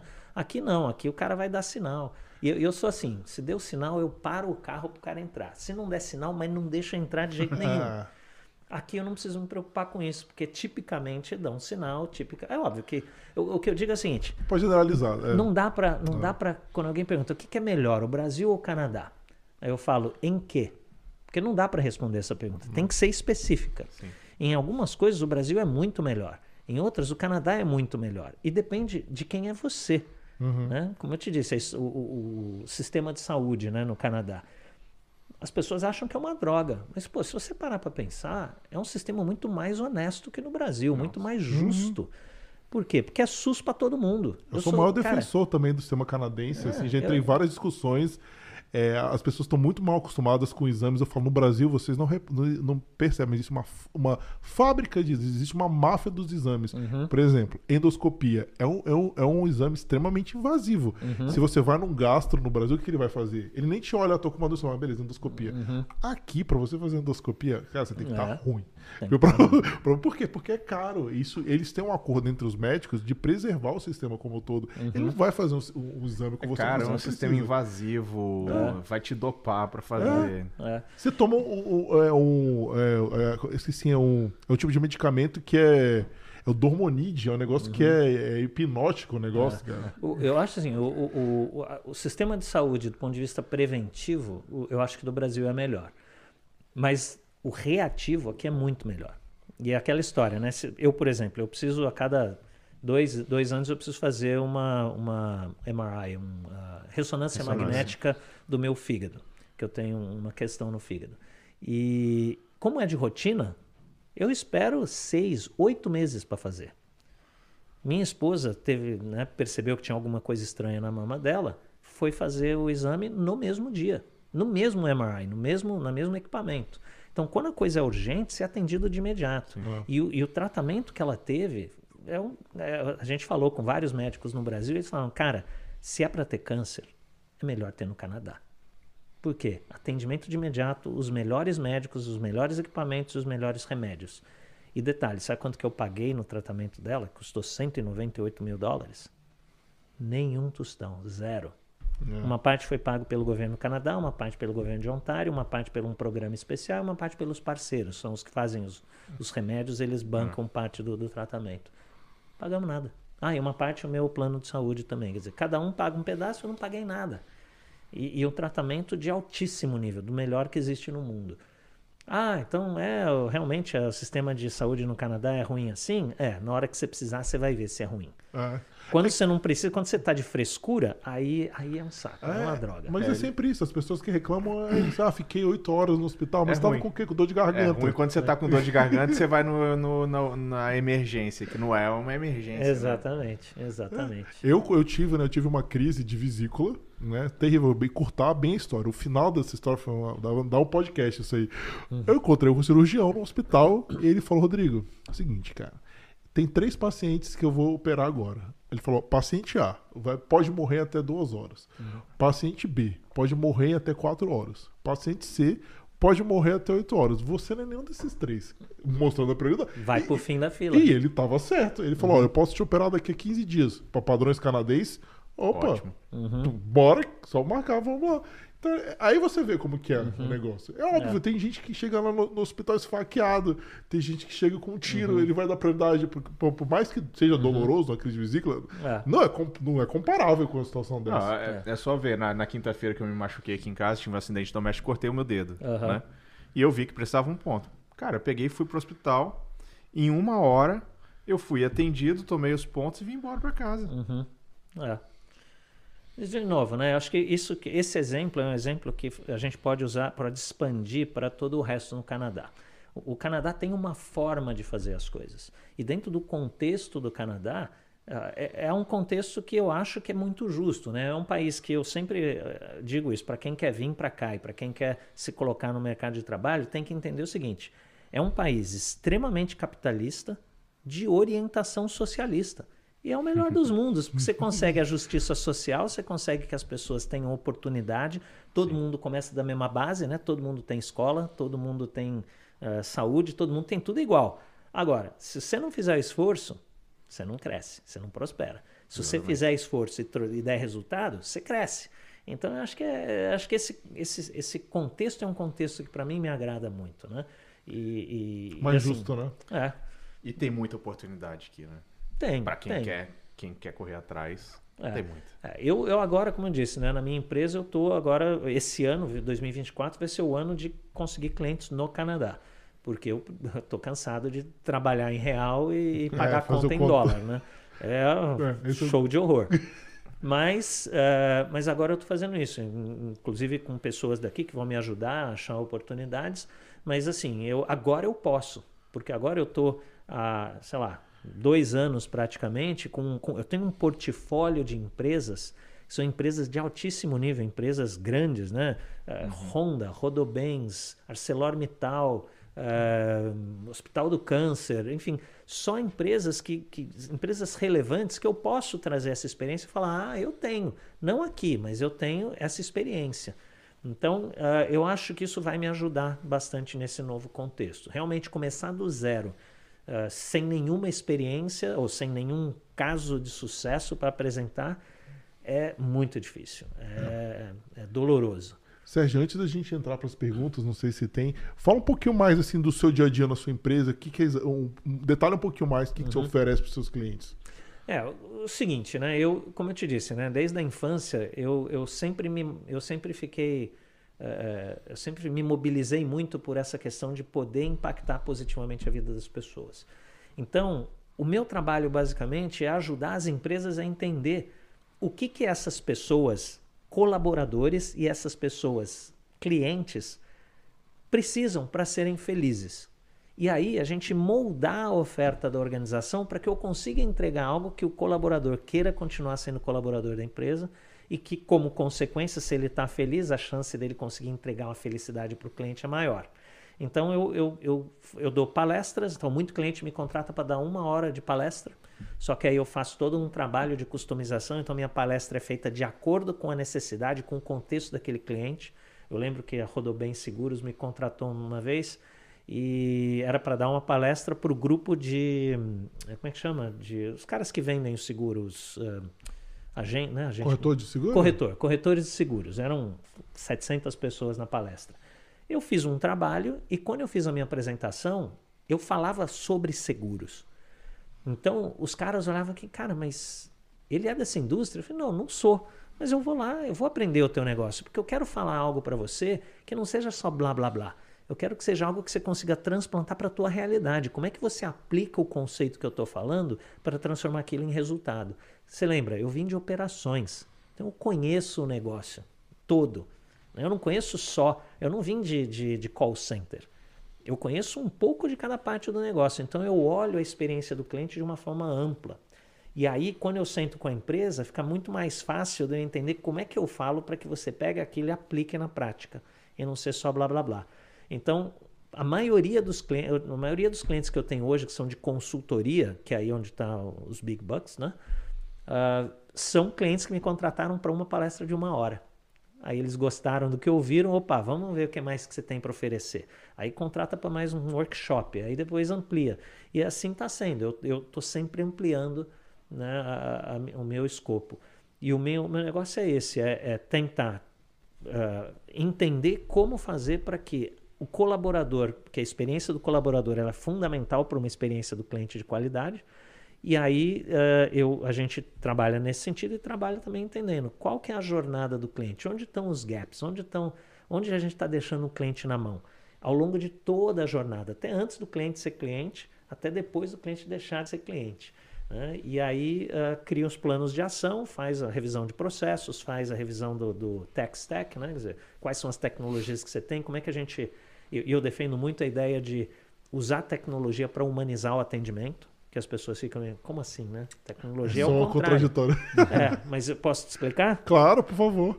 Acontece o seguinte, o que, que um humano faz quando você sobrecarrega ele com a necessidade de atender um monte de clientes? Primeira coisa, ele corta o small talk, né? Não tem aquela coisa, oh, como é que tá você, tudo bem? Ah, é final de semana, ah, o Fluminense foi campeão, ah... Corta. Por quê? Porque isso aí gasta tempo. Depois que ele começa a ficar mais apertado, ele corta qualquer conversa. Ele não dá alternativas para o cliente. Porque se ele for dar alternativas, ele tem que explicar cada uma, as diferenças. Então ele já vem com uma solução formatada para o cliente, que pode ou não ser a que ele precisa. Outra, você, você tira dele a oportunidade de escolha né? porque você só dá uma solução. Uh, você uh, vai tentar dar soluções que são quadradas, por quê? Porque se ela for complicada demais, customizada demais, demora mais, é mais cara. Então você quer dar o padrão, standard, mais rápido para vender, mais rápido para entregar. Chega uma hora, você nem chama a pessoa pelo nome, você bota ela num painel digital com um número. A pessoa deixa de ser uma pessoa, passa a ser um número num painel digital. Então o humano é o cara que mais desumaniza o atendimento. Aí você pega a tecnologia e você faz uma tecnologia que chama o cara pelo nome, não só pelo nome dele, mas pelo nome que ele quer ser chamado, pelo apelido, não pelo nome que está no, no, no, papel. Ela uh, entende tudo que o cliente fez, o que ele gosta, o que, que interessa, ele cria uma solução customizada ou, ou personalizada para aquele cara. Uh, ele dá alternativas para o cliente para ele escolher o que ele quer a, tecnologia ela percebe, inclusive, ela percebe o tom de voz do cliente, percebe que ele não está feliz, ela muda a forma de interagir em função disso. O humano não, o humano tem humor, o humano tem doença, tem fome. Então, quer dizer, cada hora o atendimento sai de um jeito, porque o contexto dele faz diferença como ele interage com outro humano.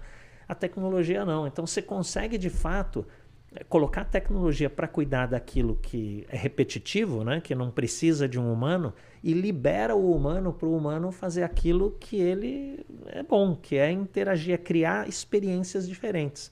Então, eu sempre digo né, que a, a tecnologia ela nos dá superpoderes. Que nem o, o, o, cara lá do, do Homem de Ferro, né, o uhum. Stark. Ele Homem-Aranha. Ele, não, não ah, o próprio Stark, né? Ele, Aqui ele, chega a frase clássica do Homem-Aranha. Né? É, que o, o, cara, ele não é, não tem nada de super-herói, é. não tem superpoder nenhum. Tá certo, ele é rico e, e super inteligente. Já são meio que dois superpoderes. Mas o que, que ele faz? Ele cria uma tecnologia para transformar ele num super-herói. É isso que a tecnologia faz com todos nós.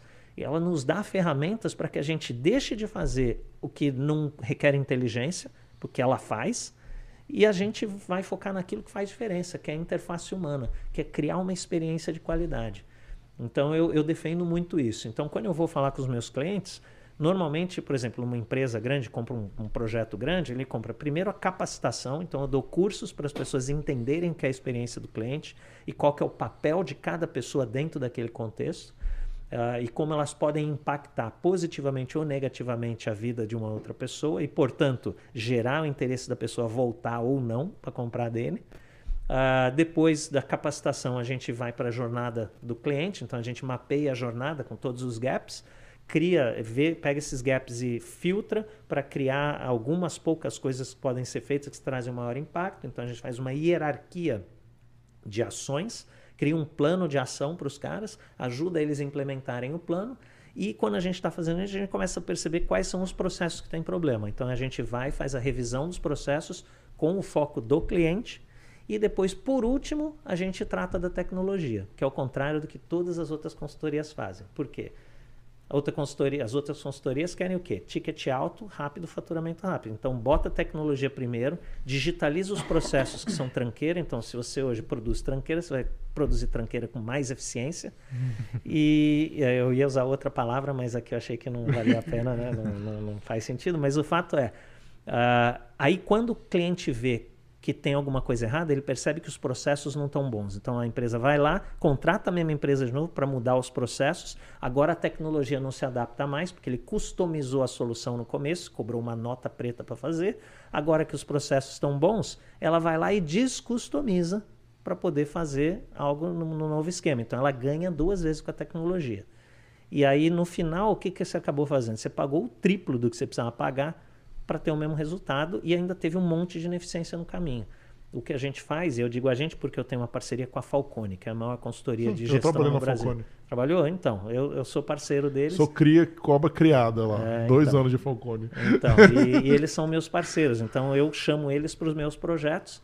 E aí a gente faz assim, a gente e a, e a Falcone é, é a mesma coisa, ela pensa do mesmo jeito. Ela não quer ticket alto no começo ela quer poder vender mais consultorias ao longo do tempo. Então, se você faz direito e o cliente fica feliz, ele compra mais. E é, por isso tão... que ela se tornou a maior Tem projetos que na Sadia estão há uns 20 anos lá, né? No Einstein também. Eu, tra... eu trabalho no Einstein, estão lá até hoje. exato. Então, esse é. é um negócio. A gente faz isso e, e tem funcionado, né? E, e, além disso, eu dou aula no INSPER, uh, que eu sou professor nos cursos de pós-graduação em experiência do cliente.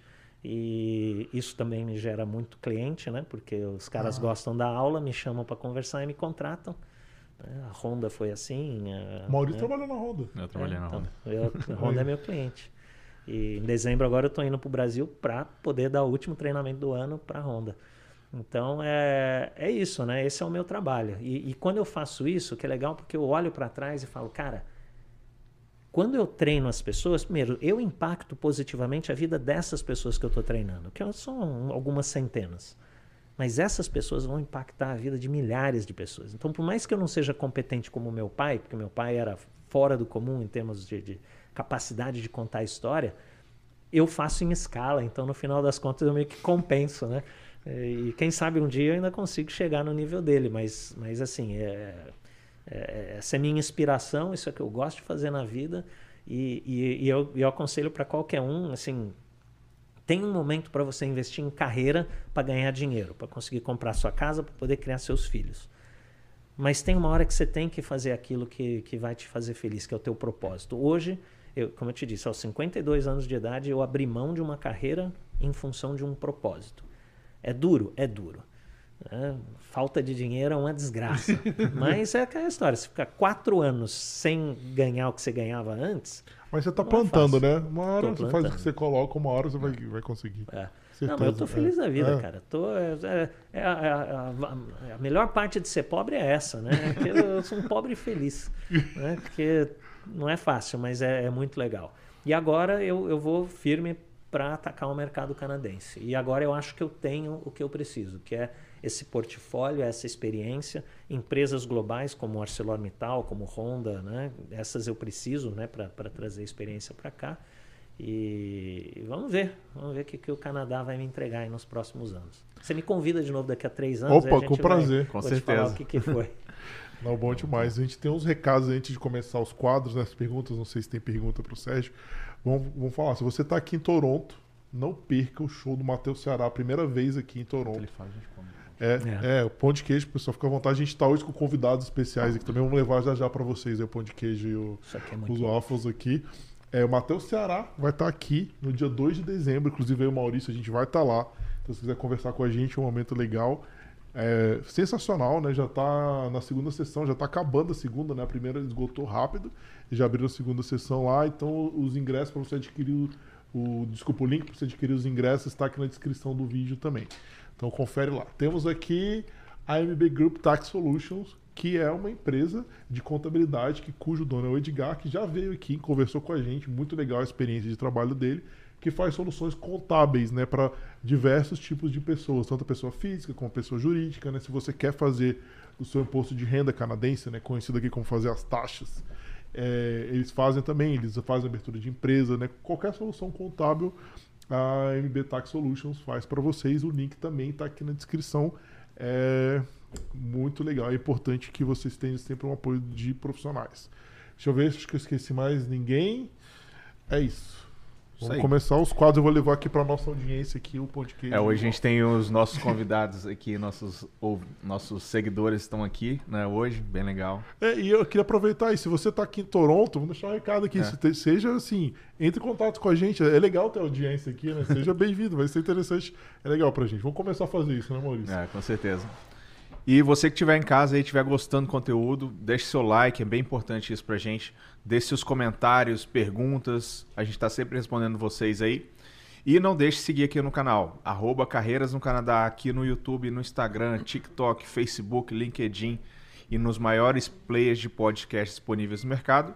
E lembrar para vocês também, se você tem o interesse de vir para o Canadá e está aí sofrendo, procurando informação em vários lugares, a gente tem uma solução onde você vai em um único lugar procurar ter todas as informações para vir para aqui para o Canadá, desde a imigração, a parte de educação, como você vai fazer toda a parte de mudança e adaptação aqui no Canadá, chegar aqui no Canadá, como entrar no mercado de trabalho como fazer o network para você ser bem sucedido aqui. Então, se liga, se- fica ligado aí, a gente vai estar abrindo uma especial na Black Friday, dia 21 a 24 de novembro. Então vai ser bem curtinho a venda, mas corre lá que, que vai ser bem interessante. Então tem tudo que você precisa saber para vir para o Canadá. Vamos lá, vamos ver se tem algumas perguntas aqui. É, bom, não tem nenhuma pergunta, mas tem aqui a Ana Maria Azevedo aqui, parceiraça do TNPM. Um abraço para ela. Falou que é a primeira a comentar e adora os vídeos do canal, super seguidora aí. Obrigado. Muito E o- obrigado, Ana Maria. Inclusive, se eu não me engano, acho que ela está trabalhando para o governo.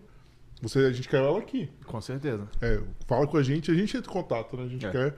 Vamos abrir 2024 já com cargos do governo, que a gente ainda não entrevistou ninguém, né? Se eu não me engano. Não, ainda não, é verdade. É, então, vamos lá.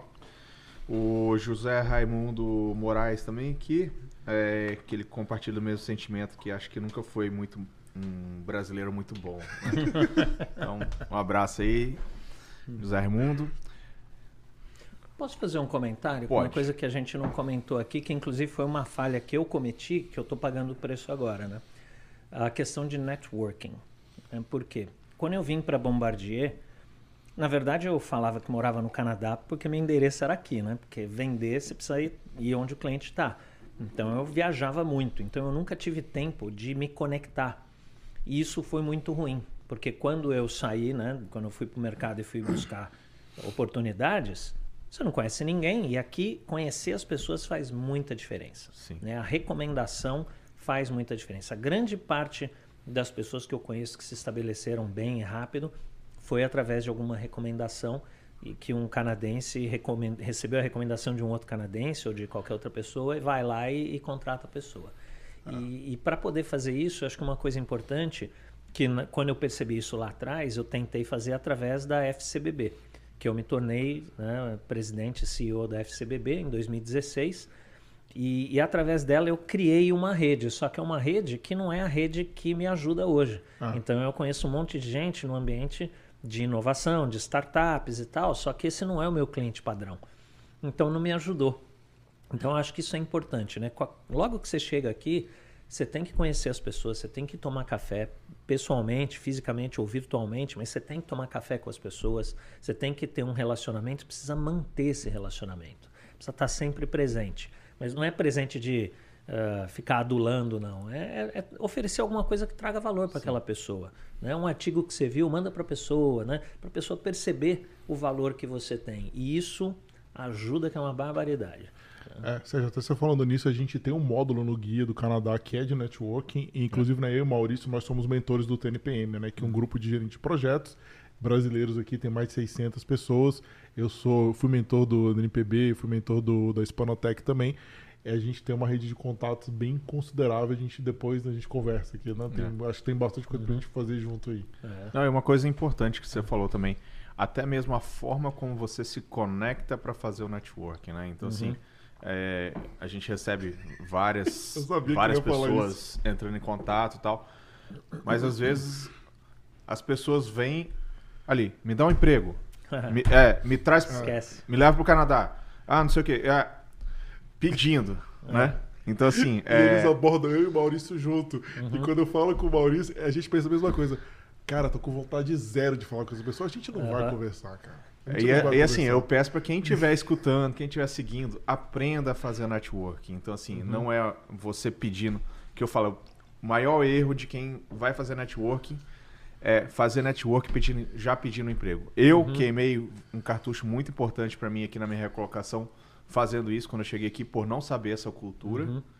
Né? Então, eu trabalhava na Honda do Brasil, tinha um contato muito forte aqui na Honda, aqui no Canadá por não saber fazer o network da forma correta, eu perdi esse cartucho. Uhum. Né? É. Não consegui entrar no, no, na mesma indústria que uhum. eu estava, que é a empresa que eu, que eu é. adorava trabalhar no uhum. Brasil. Né? É, inclusive é interessante do ponto de vista de experiência do cliente, tem uma explicação para isso. Né? Todo mundo gosta de comprar, mas ninguém gosta que alguém te tente vender alguma coisa. Então é a mesma coisa. Se você quer fazer um networking eficaz, você tem que primeiro ter humildade de falar, ó, eu quero aprender com você, eu quero conhecer né, o que você faz e, e, ser capaz de aprender a partir disso. E não vá com a intenção né, de, de ir para a cama com a pessoa no primeiro ah, encontro. Né? Você tem que ir lá para conhecer mesmo e ver o que é que faz sentido e, e, de repente aquela pessoa vai te conectar com alguém. Às vezes, porque assim, o objetivo realmente. Ninguém tem um monte de vaga guardada no bolso que a pessoa chega assim, ah, você quer um? Tem, pega, pega essa aqui. Não, não é assim que funciona.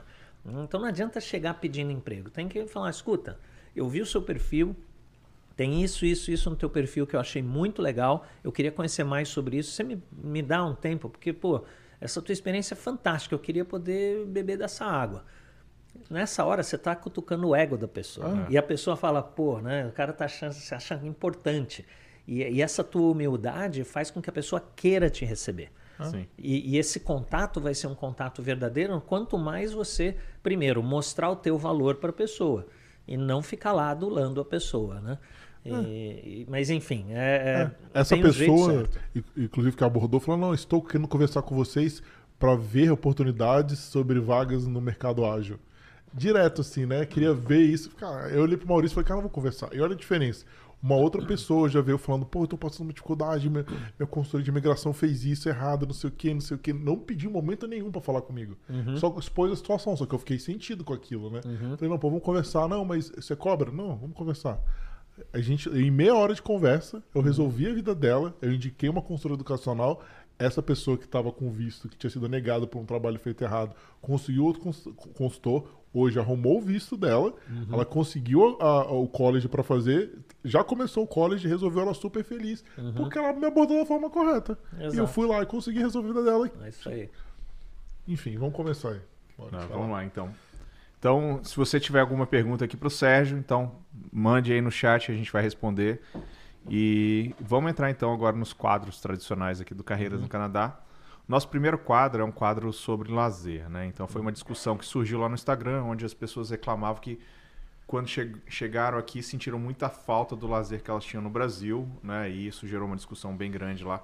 Então, Sérgio, como que foi para você, assim, esse primeiro impacto de chegar no Canadá e se você sentiu a falta de alguma coisa de lazer que uhum. você tinha no Brasil e que você estando aqui você sentiu falta? E depois de estabelecido hoje, né? Então você sente ainda essa falta ou, ou supriu por alguma outra uhum. coisa que o Canadá te proporcionou? É, eu, eu tenho um problema que é assim, eu e a minha esposa, a gente, a gente é considerado o bolo de festa, né? No Brasil, tudo quanto é festa que tinha, a gente ia. É, festa de batizado, festa de casamento, festa de formatura, tudo quanto é festa a gente ia. Então, a gente, isso foi um impacto grande, porque chega aqui, não tem nada. Aliás, demorou alguns anos para eu ser convidado para um casamento e quando cheguei lá dei mó fora, né? Porque o casamento aqui é totalmente diferente no Brasil. Aqui você tem que levar uma quantidade grande de dinheiro para poder entregar lá na hora, são uns 300 dólares como presente, né? Uh, tem todo um ritual, tem toda uma coisa que é diferente. Se você não conhece, eu, eu, eu, eu dei vexame. Mas o fato é, a gente não tinha isso. Então isso, até hoje a gente sente muita falta de estar tá presente. Como que a gente supriu isso? Amigos. A gente traz amigo para dentro de casa. E é curioso porque eu tenho amigos muçulmanos, amigos judeus, e quando tem Natal, eu chamo todos eles para dentro de casa. Então é um Natal com um muçulmano de um lado da mesa, judeu do outro lado da mesa, e nós que somos católicos ali organizando a bagunça. E eu trago muita gente para dentro de casa, porque a gente gosta de receber, a gente gosta de ter gente. E eu acho que isso é um caminho. E tem muito brasileiro aqui que gosta. Tem, Aqui tem alguns brasileiros, vocês já devem ter notado, que assim, não querem contato com brasileiro de jeito nenhum. Tem nojo desse tipo de gente. Uh, a gente não, a gente é brasileiro que gosta de ter contato com brasileiro. Fortalecer e... a nossa comunidade, né? O podcast está aí para isso. Eu também penso assim, eu não, eu não acho que é legal, né? Renegar é. totalmente, você pode não gostar de características do Brasil, ok, uhum. mas você vem de lá, né? Você tem raízes é. lá. E, e, assim, a gente recebe muita gente em casa. Nossos amigos são brasileiros. Né? A gente tem poucos amigos canadenses. Uh, até porque a gente quer poder se sentir à vontade dentro de casa. A gente traz para dentro e a gente faz festa brasileira dentro de casa. Isso, isso ajuda. Do ponto de vista de, de, de entretenimento, assim, a gente saía pouco no Brasil, porque a gente é criança pequena. Aqui a gente sai pouco também, mas aqui a gente sai com mais tranquilidade. A gente sai para ir jantar. A gente tem um grupo de amigos que toda primeira sexta-feira do mês a gente se junta para jantar. Né, tem lá uns 20 pessoas quando todo mundo vai. Né? Normalmente tem umas, umas 10 a 12. E isso é muito legal, porque ali é um networking e é um momento de Sim. descontração. E a gente sai, larga as crianças para trás, não tá nem aí, porque é Canadá, né, bicho? Os e você cara... gosta de show que eu te contei no Tony Garrido lá, né? É, tem, tem o show também. Às vezes eu vou no show do Tony Garrido, da. A cara dele, Maurício, quando ele me viu lá, porque a gente se conheceu num evento lá. Inclusive você tava naquele ah, evento é? que teve da na. FCBB. Da FCBB lá na University of Toronto. A gente se conheceu lá. É. Aí ele me olhou quando eu desci do palco lá, ele falou, Rodrigo. Não, eu, eu, ach, eu achei que não era, porque eu falei, não é possível. O cara tava todo sério, todo arrumadinho. De repente tá um roqueiro lá em cima tocando que nem um louco. Cara, não é possível isso. Aí fui lá e era o cara mesmo. Foi, foi engraçado. Aquele dia foi engraçado. Mas tem o Tony Garrido, tem a, a, Como é que é o nome daquela moça lá? É a, que veio. Marisa Monte. Marisa Monte estava lá. Teve os, os, os três amigos, quatro amigos, é, quatro, amigos, quatro amigos. Muito comediante está vindo agora. É, e isso tem sido muito legal, porque a gente encontra muita gente. E, e, sempre tem alguém lá que você conhece, né? Então isso é importante. Ver qualquer coisa brasileira assim, vai lá. Porque, sim, tem brasileiro que é chato. Mas o brasileiro chato, você dá um jeito, né? Cê, chato tem qualquer lugar do mundo. É. Canadense tem chato, tem muita né? gente legal. E assim, eu diria que sem exagero, 90% dos brasileiros que eu conheci aqui são gente muito fina. São gente muito legal. Então a gente supre um pouco com isso. Uh, do ponto de vista de, de lazer, né? Uh, além de, de, eventos assim, eu gostava muito de pedalar. Só que no Brasil eu tinha medo de pedalar porque né, roubar bicicleta, botar arma na tua cabeça, aquelas coisas. Então eu não pedalava, ou eu pedalava uma calói que eu tinha lá, que era uma tranqueira pesada que estragava meus joelhos. Aqui não, aqui eu comprei uma bicicleta cara, fui pedalar pra rua, na estrada, e o povo me respeita. Quando eles vão passar, eles passam um metro e meio de distância. Então, quer dizer, eu não corro risco. Então aqui, aqui é muito mais fácil de fazer as coisas. Aqui eu posso esquiar, se é que dá para chamar de esquiar aquilo que eu faço, né? eu fico em cima daquele negócio lá e vou andando na neve, mas uh, assim, tem umas alternativas que são coisas que eu gosto de fazer. Mas eu podia aproveitar muito mais. Eh, eu sei que no verão, logo que eu cheguei, eu pegava minha bicicleta e ia pro, pro waterfront e eu pedalava 60 quilômetros, né? 30 quilômetros em linha reta do lado do lago, depois eu voltava. E, e para mim isso é o máximo, né? Pegava, ia de bicicleta para a ilha e ia lá no fim da ilha e voltava de bicicleta. Cara, e aí você vê aquele, aquele aquele skyline de Toronto, olhando da ilha, é a coisa mais, Mais linda. linda, né? E aí você bota a tua bike ali, você sabe que ninguém vai roubar, né? Você fica sentado tranquilo, você tá pedalando a qualquer hora do dia ou da noite, você sabe que não tem problema. Então, isso para mim é fantástico, né? Eu adoro esse, esse, esse, tipo de coisa, né? Ah, mas é verdade que pedalar só dá para fazer seis meses do ano. Os outros seis é um frio miserável que não, não dá. Outra coisa, aqui eu não tenho medo de andar de moto. Eu gosto muito de moto. No Brasil eu tinha moto, mas eu não andava. Só andava na cidade. Porque eu tinha medo de pegar a estrada também por causa de assalto. Aqui não. Aqui eu pego a moto, eu vou onde eu quiser, na hora que eu quiser. E, e- e o pavimento é melhor, a, a segurança é melhor. Os cê- o problema é que você tem que andar que nem carro, né? Então você pega trânsito, você fica parado, você não pode andar no meio. Então, de novo, né? Qual que é melhor, Brasil ou Canadá? Não, depende. Enquanto você está andando, o Canadá é bem melhor. Na hora que parou, o Brasil é bem melhor, porque você anda no meio. Mas, eh, mas enfim, é- é- eu acho que assim, cada um tem que procurar a sua alternativa. Sim. Mas acho que a coisa que mais me satisfaz aqui é gente. É, é poder chamar um brasileiro para dentro de casa e fazer uma bagunça, fazer um churrasco. Eu tenho um deck atrás de casa que, pô, eu sou péssimo churrasqueiro, mas eu só convido amigo churrasqueiro. aí eles vêm e fazem o churrasco para mim. Aí é muito legal. E aí a gente fica lá bebendo, falando, dando risada. E, e de novo, eu posso convidar quem eu quiser. Eu posso convidar meu amigo pedreiro, eu posso convidar meu amigo caixa de supermercado, eu posso convidar meu amigo vice-presidente, eu posso convidar quem eu quiser.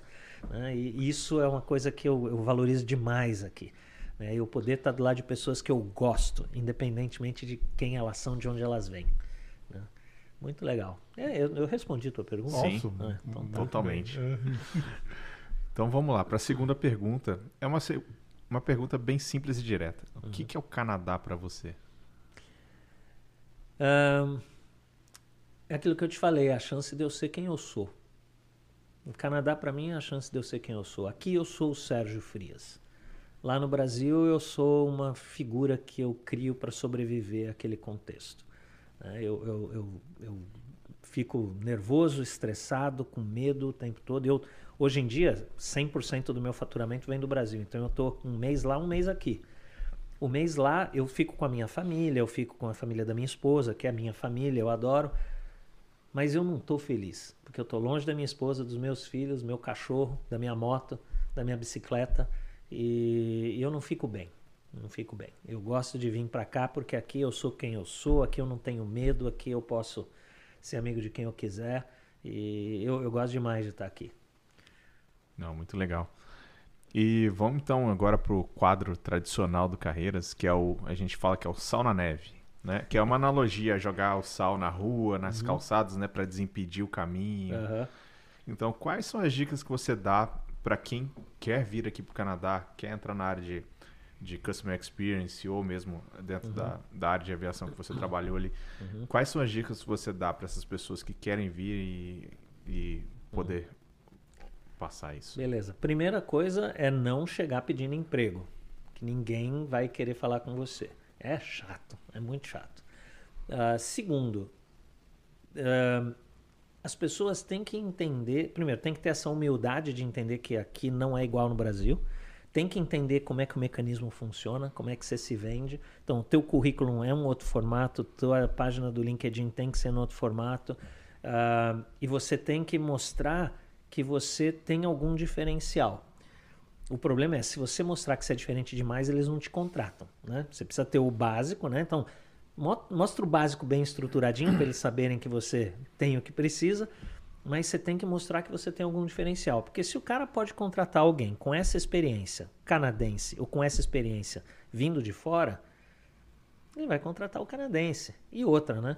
Ah, eu, eu fiz USP, né? Fiz Escola Politécnica da Universidade de São Paulo. Sabe o que isso significa aqui? Nada. Não significa nada. Quer dizer, pô, você, oh, estudei na USP. É, no Brasil isso significa alguma coisa, aqui não significa nada. Então, baixa a bola, né? E, e entenda que a tua qualificação tem que ser percebida não pelo nome da escola que você fez, mas por aquilo que você agrega de valor, né? E, e eu sugeriria, sem dúvida, certificados. Os canadenses adoram certificados, né? Inclusive, eu estou para fazer um certificado de CX aqui no Canadá, Porque apesar de eu ser o cara que dá. Eu, eu no Cimo, a gente tem uma certificação de CX, né, que eu ajudei a estruturar.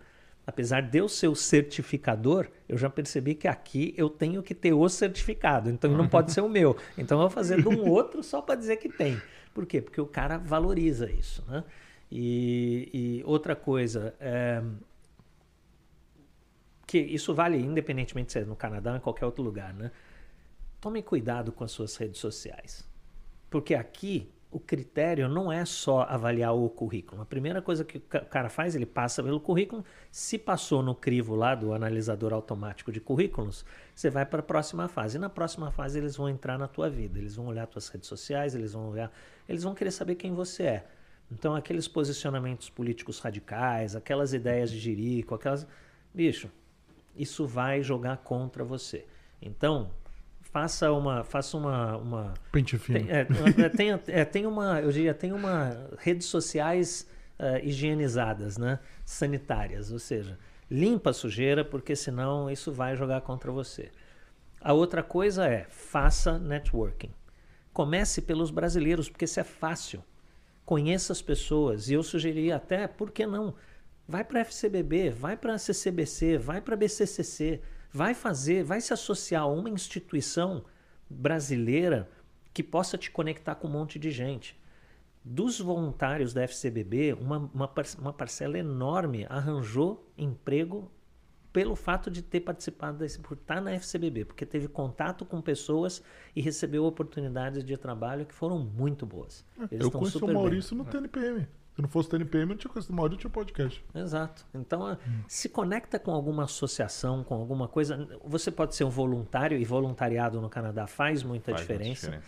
Então, no Brasil, a gente não tem essa tradição. Então, recheie o seu currículo de, de, de, de atividades voluntárias, porque isso para eles faz diferença. Uh, eu não tinha nada quando eu cheguei aqui, né, de, de voluntariado. E aí eu comecei a fazer, eu sou voluntário no, no CIMA, sou voluntário, fui voluntário no FCBB, eu ainda sou porque agora eu sou do board da, da FCBB, eu deixei a presidência, o, o Bianchi já veio aqui, assumiu, inclusive. Veio aqui, com, trouxe bolo. É, é opa! Eu fiquei inflacionando o mercado, mas enfim. uh, eu, eu, uh, eu, eu me associei a essas instituições porque elas te expõem, elas, além de rechear o teu currículo, você tem um contato com pessoas que vão te abrir portas e oportunidades. Né? Então, acho que faz muita diferença. Uh, o que mais? De novo, quando chegar aqui, tem que entender que a regra do jogo é diferente e tem que se, se encaixar no contexto. Né? Uh, não precisa deixar de ser quem você é, só molda a forma como você se comporta para que você possa encaixar. Uh, e uma vez que você está no, no, no emprego aqui, né? Tem que entender que eles não funcionam do mesmo jeito. É o que você estava falando, né? Não adianta chegar lá dando abraço e beijo em todo mundo, porque não dá. O povo aqui não dá abraço e beijo, né? Chega para as moças e dá beijinho no rosto. Pô, isso é escandaloso, é, né? Não, não funciona até assim. Até assédio, dependendo. É, exatamente. Então, tem, tem que entender a regra do jogo e, e, jogar pela regra do jogo. Se você fizer isso, acho que a chance de sucesso aqui é, é grande. Não, falou tudo. Né? Super dicas. Muito bom. E vamos para o último quadro que a gente fala aqui, que é o momento jabá, né? Então, Sérgio, a gente deixa o microfone para vocês, você divulgar sua empresa, suas redes uhum. sociais, onde as pessoas te encontram. Uhum. À vontade. Beleza. Bom, eu já fiz jabá, né? Porque eu já falei da CX Hub. A CX Hub é uma empresa canadense, mas eu abri uma filial da, da, da empresa no Brasil para poder atender os clientes brasileiros. Mas, assim, uh, eu, eu gosto muito de falar sobre CX, então se alguém tiver alguma oportunidade, tipo, ó, oh, eu estou nessa instituição aqui, a gente queria uma palestra, por, exemplo, FCBB, né, ou uma equivalente. Uh, eu faço muita coisa pro bono, né? Tudo que faz sentido eu faço pro bono, até porque uma coisa interessante é que se vocês entrarem no meu website, que é o cxhubconsulting.com, Uh, lá tem o Experience Hub, lá dentro tem os webinars. Eu tenho 25 webinars que eu fiz com várias pessoas. Eu fiz com pessoas que, desde um vendedor de carros da Honda, quer dizer, o maior vendedor de carros da Honda no, no estado de Santa Catarina, que não se diz. Primeiro, ele não se diz nem vendedor de carro. Eles falam assim: eu gosto de ter amigos. Só que meus amigos gostam de comprar os carros da empresa que eu trabalho. Então, ele é um recordista de vendas por isso, né? Que legal. E, e também tem os maiores especialistas de experiência do cliente no mundo. Então, tem o Joe Pine, que é o, o papa da experiência do cliente, que, né, de Harvard, que, que criou esse conceito na década de 90. Uh, ah, tem uh, um, o Joseph Michele, e, e, é interessante porque esses caras eles cobram 30 mil dólares por hora Nossa. de palestra. E sabe quanto que eu paguei para eles fazerem parte das minhas, dos meus webinars? Nenhum tostão. Por quê? Porque os caras são muito gente fina. E eles, e eles contribuíram com isso, então eu tenho um conteúdo bem legal lá para ver. Uh, quem tiver interesse em experiência do cliente, como negócio ou como formação, pode me encontrar no LinkedIn. Meu nome é Sérgio Frias, eu estou como Sérgio Frias lá, é fácil de me encontrar. Eu também tenho uma presença no Instagram, mas ela é pobre, no Facebook é pobre, não estou no TikTok. uh, né? Meu, meus parceiros dizem que está na hora, mas eu ainda não me convenci. Né? Tipo de, de cliente que eu tenho, tipicamente, não dá. E eu, assim que eu tiver uh, oportunidade, eu vou, uh, assim, eu faço alguns cursos abertos de experiência do cliente, são 16 horas online. Uh, quem fez gostou, e então, né, quem fizer provavelmente vai gostar. E aí é só eu, eu publico nas redes sociais, quem estiver me seguindo vai saber que tem, e aí vai ser, vai ser legal. Eu devo começar a fazer de novo a partir de março ou abril do ano que vem. E, e é um curso super interessante, porque eu falo de conceitos da experiência do cliente, mas à luz do, de, do, do, do, do, funcionamento do cérebro, né? como o cérebro funciona, falo muito sobre comunicação, falo muito sobre, é, é, enfim, inter, as interfaces humanas, porque no final das contas o objetivo é isso, né? é fazer tudo eh, de humano para humano e trazer essas experiências fantásticas. E quem tiver qualquer contribuição e quiser me ajudar a, a aprender e a crescer, pode me mandar sugestões, porque eu adoro aprender. Né? E tô, ainda estou longe de chegar onde eu quero em termos de conhecimento. Né? É isso. É show de bola. Bom demais. Quero agradecer de novo. Foi assim, sensacional. A história mostra. A gente. O papo bem interessante, né? bem reflexivo também. E é isso, pessoal. Obrigado para quem ficou com a gente até agora. Semana que vem estamos de volta aí no ao vivo, né? A gente está mesclando alguns episódios gravados com os episódios ao vivo, mas semana que vem é ao vivo também. Então a gente conta com todo mundo aqui de novo. É isso aí. Boa noite. Valeu, Boa noite. obrigado, pessoal.